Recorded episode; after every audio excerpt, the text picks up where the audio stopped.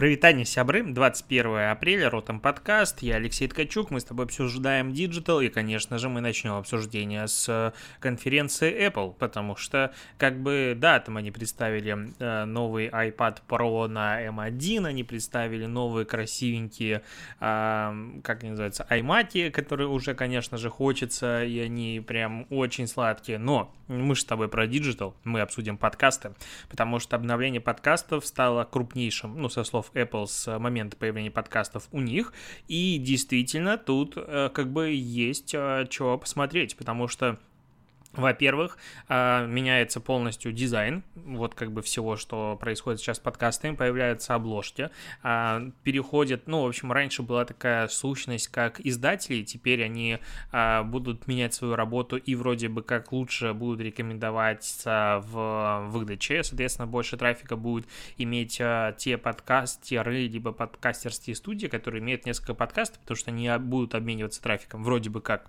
Но, что более интересно, появляется появляется подписка на подкасты платная. Ну, то есть можно будет, если подкастер будет такое делать, можно будет э, создавать какой-то отдельный уникальный контент, либо делать контент без рекламы, либо делать э, более ранние выпуски, соответственно, ну, первичный доступ, и на это можно будет подписаться. По скриншотам видно, что там будет типа двухнедельная тестовая подписка, после которой можно будет отписаться. А для этого надо будет подкастеру купить доступ за 1800 рублей к обновленной а, Apple подкаст Connect, подкаст Connect, так называется эта платформа, а, она вроде бы как дает еще и более расширенную статистику, я, в общем, вчера полвечера с этим разбирался, купил себе доступ просто, чтобы было посмотреть, а, статистика обновленная тоже там появляется, появляется наконец такая замечательная вещь, как, ну, не тренды, а я это называю эффективность работы выпуска, потому что эта штука у нас запланирована в Мэйв уже как полгода, и мы ее допилим обязательно есть проблема, а, как сравнивать работу эффективности подкаста вот текущего, который сейчас опубликован, с предыдущим, потому что, ну, все прошлые, они всегда собирают больше просмотров, чем прослушиваний, чем последний.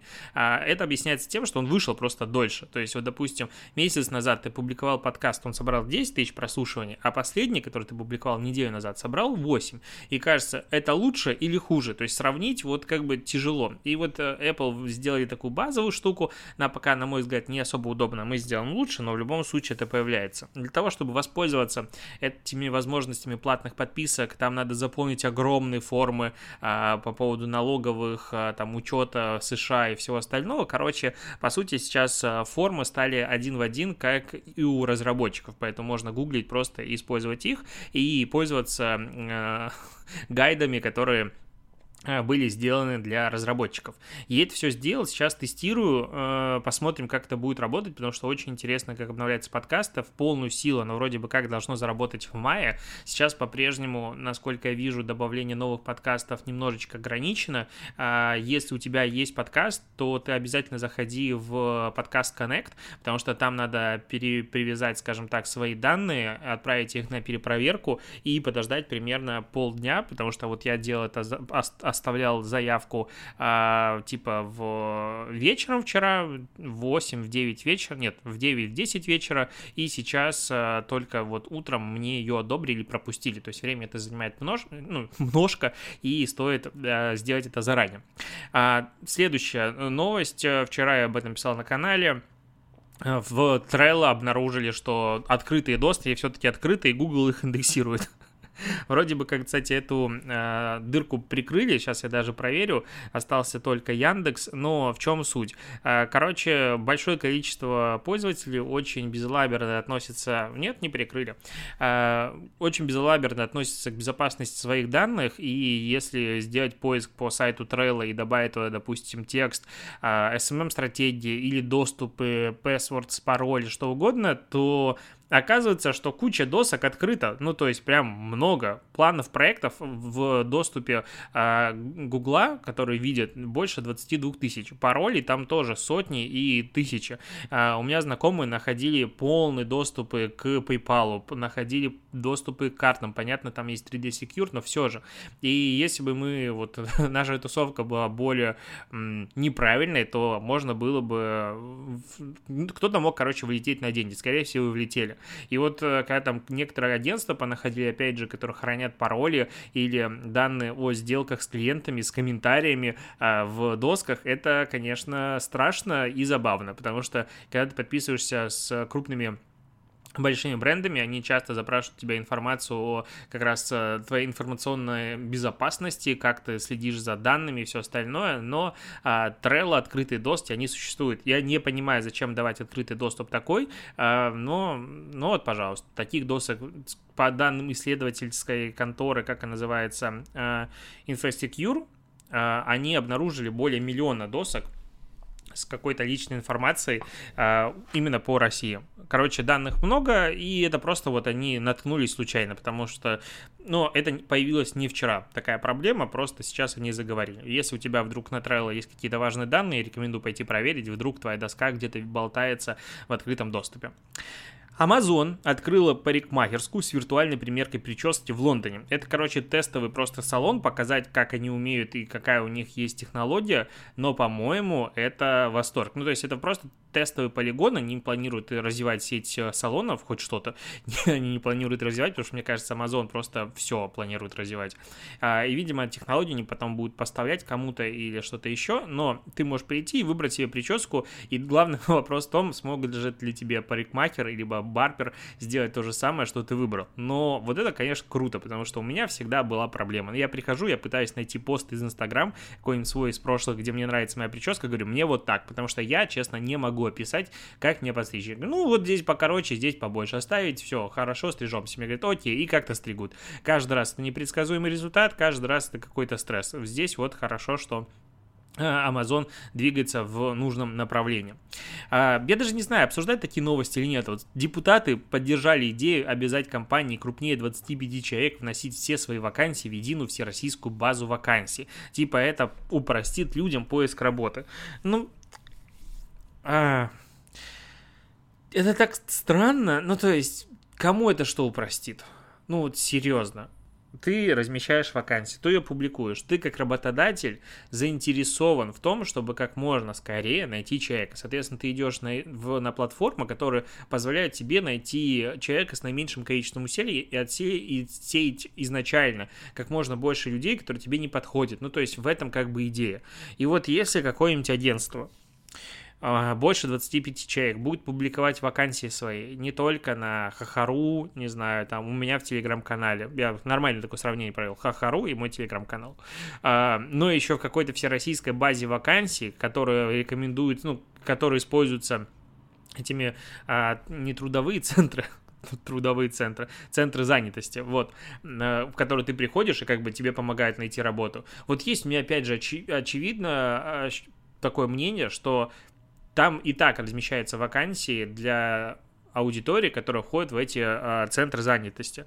Для каких-нибудь айтишников, для каких-нибудь аналитиков, не знаю, моушен дизайнеров, ну, вряд ли эти люди пойдут себе в центр занятости искать работу.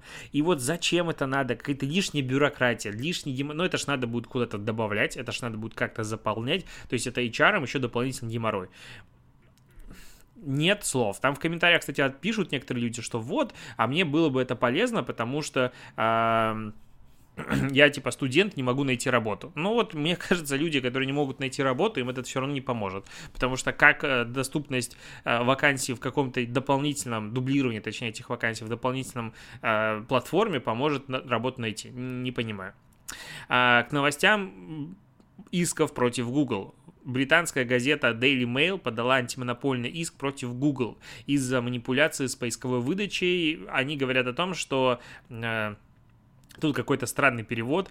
Короче, Google наказывает издание низкими результатами в поиске из-за плохого рекламного сотрудничества. Типа, продают недостаточно рекламы. Надо понимать, что Daily Mail это самая крупнейшая, ну, по тиражу газеты по аудитории в Англии сейчас. И, судя по беглому моему гуглингу, потому что я, как бы, вроде газета на слуху, но сказать, что я прям сильно помню, чем она занимается, это что-то подобное, как на The Sun.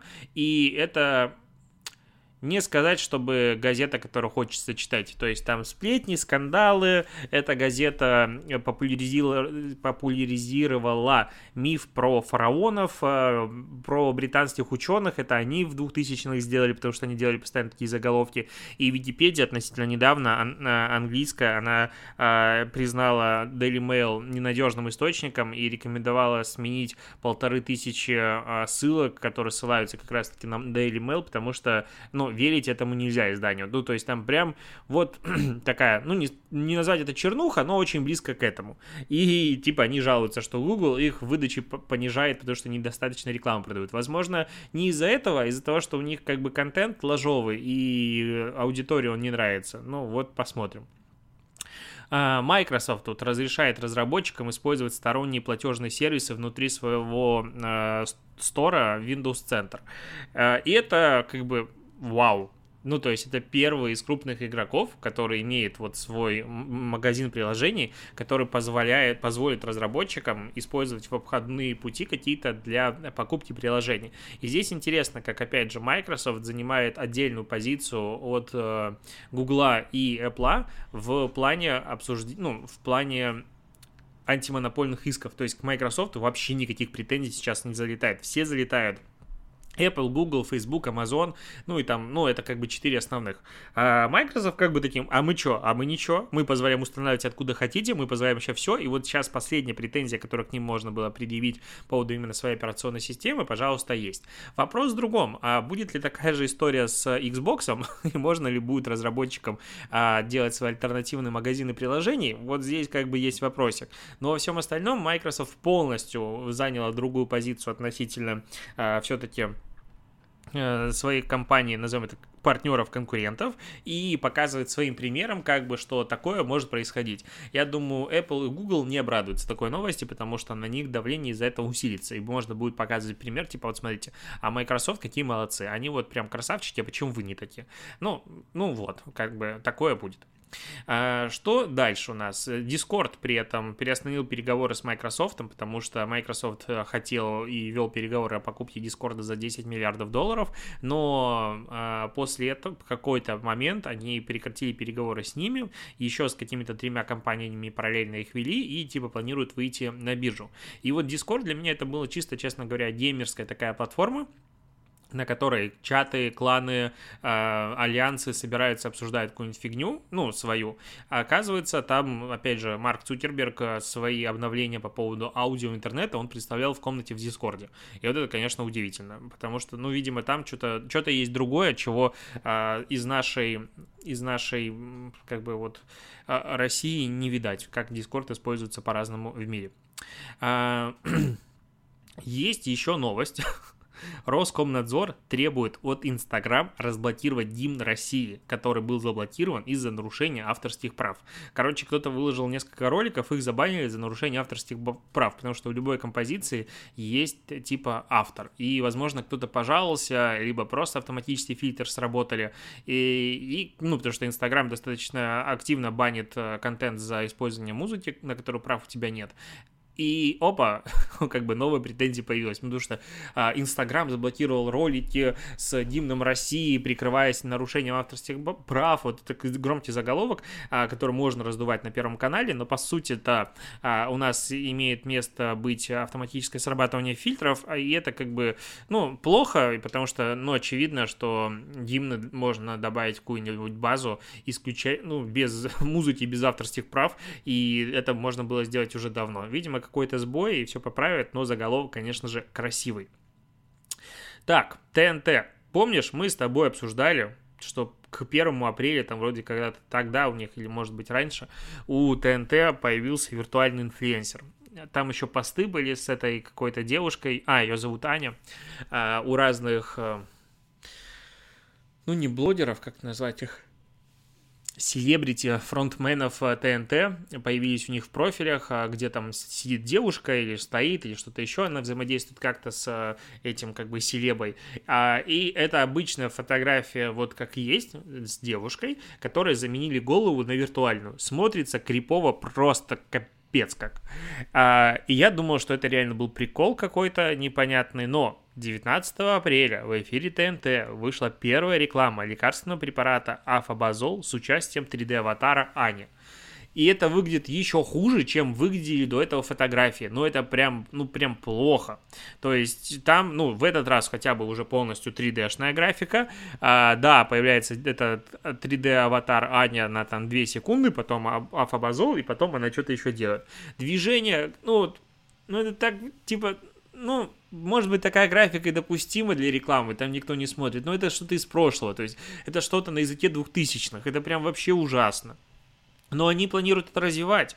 То есть они говорят о том, что, ну, вот Афабазол, всегда приятно работать с профессионалами, особенно с молодыми и перспективными. Здорово, что у меня возник настоящий коннект с Ани на площадке. Это яркий промокейс для всей фарм-индустрии. Такого у нас еще не было. А, потом выкладывают какие-то... А, вот это Аня на ТНТ, которая выкладывает фотографию. Она типа стоит, ну, в Инстаграме с командой, которая занимается Афабазолом. А, опять же, там девушка, которая заменили лицо что, ну зачем, почему так, почему так плохо, блин, я честно не понимаю. Наверное, в этом есть какой-то прикол. И, возможно, ТНТ хочет скачать виртуальных этих инфлюенсеров, потому что они от них никогда не уйдут, и они будут под их полным контролем. Но почему это так выглядит странно? Вот честно не могу понять. Ну, то есть, есть реальный человек, а сверху просто башка, которая ну, очевидно, здесь лишнее. У меня нет объяснения вот этому кринжу. А, так, провели исследование, Рамблер провел портал исследования, опросил он неизвестно сколько людей, потому что, а нет, 164 тысячи пользователей, 52% женщин и 48% мужчин было, соответственно. 37% россиян используют феминитивы, такие как авторка, блогерка в своей речи. Ничего себе. При этом 84% опрошенных допускают, что такие слова приживутся в обществе. А ого, ну, как бы офигеть, на самом деле. То есть я думал, что намного хуже будет статистика. При этом крайне негативно к феминитивам относится 20% россиян, положительно только 11%. Это, видимо, а, еще дополнительный вопрос был.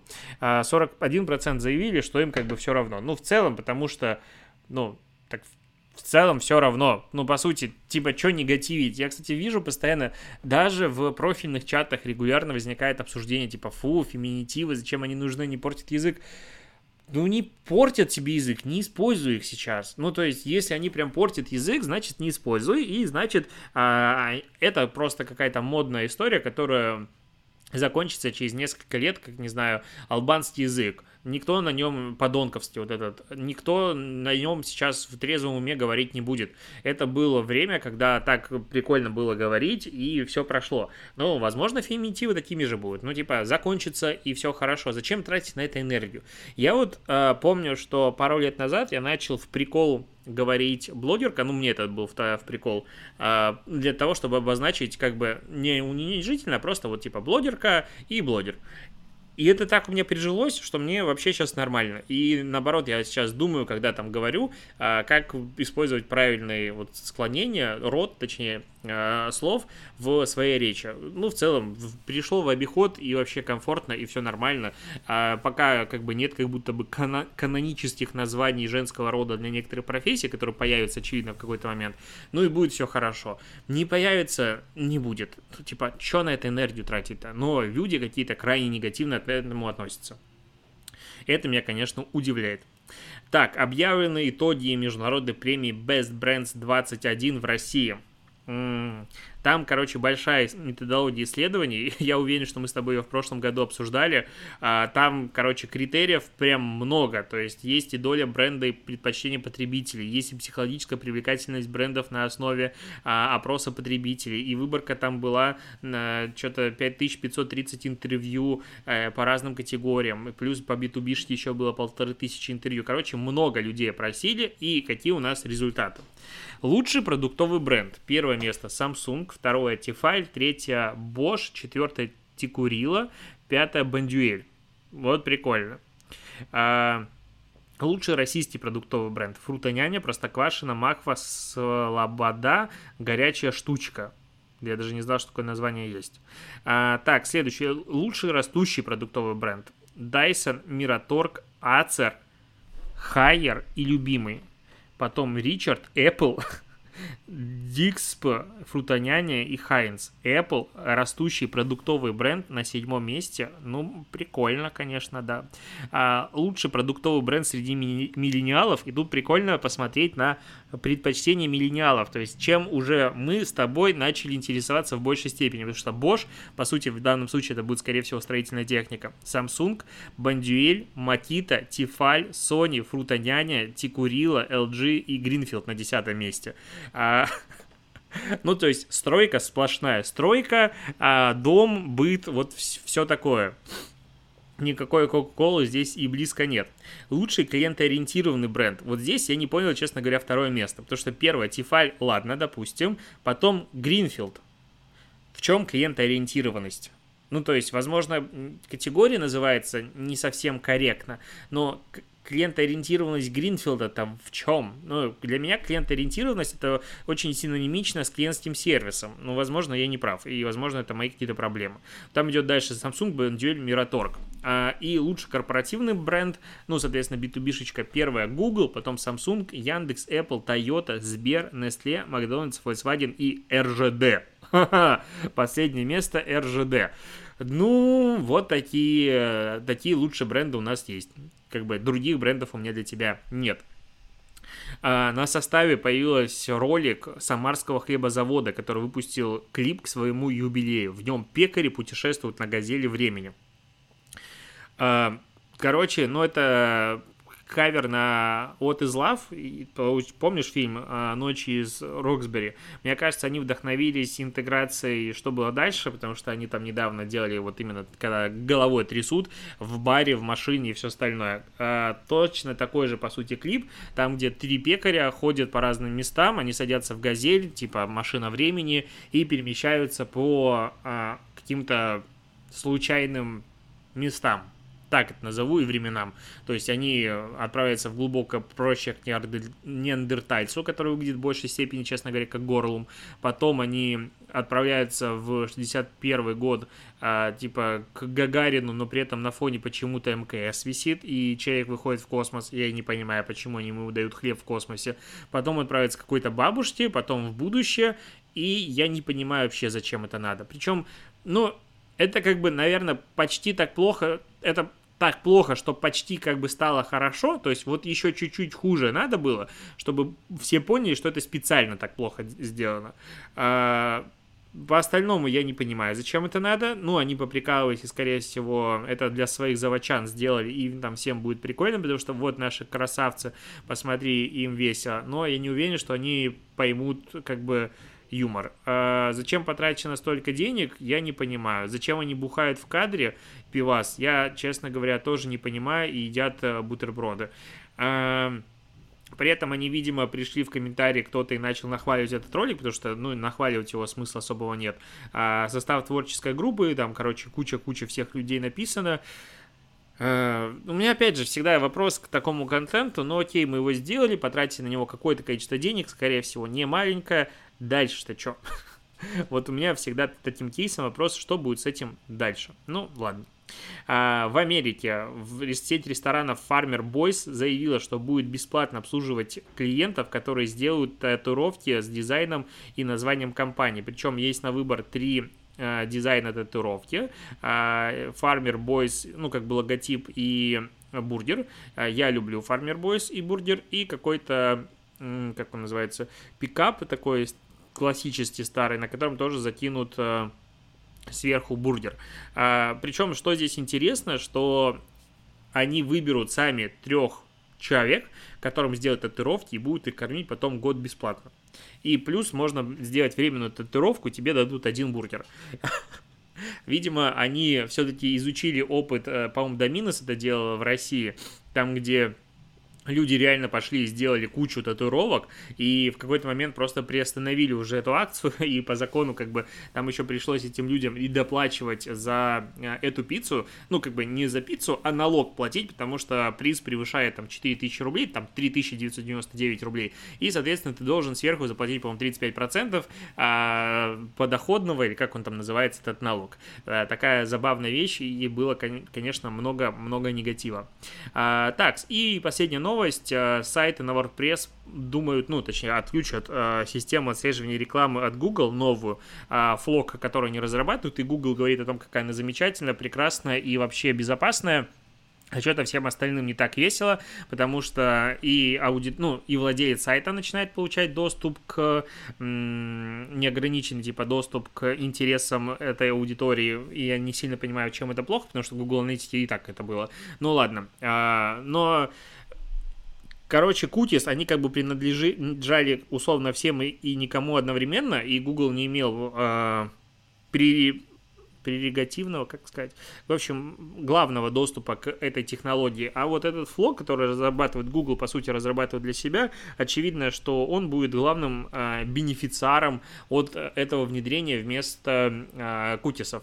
И все больше и больше компаний его бойкотируют, соответственно, Google не сможет э, делать его стандартным в отрасли, если так э, пойдет и дальше, потому что э, на секундочку на WordPress работают прям дофига сайтов, и это прям из CMS, они, по-моему, занимают 65% 10% э, доли рынка всех э, сайтов CMS и очень много крупнейших э, ресурсов, в том числе делают сайты на WordPress, это очень хорошая устойчивая система. А, и если они отказываются от флог, то это большой удар, конечно, по Гуглу. Я думаю, дальше не начнут там что-то обсуждать между собой.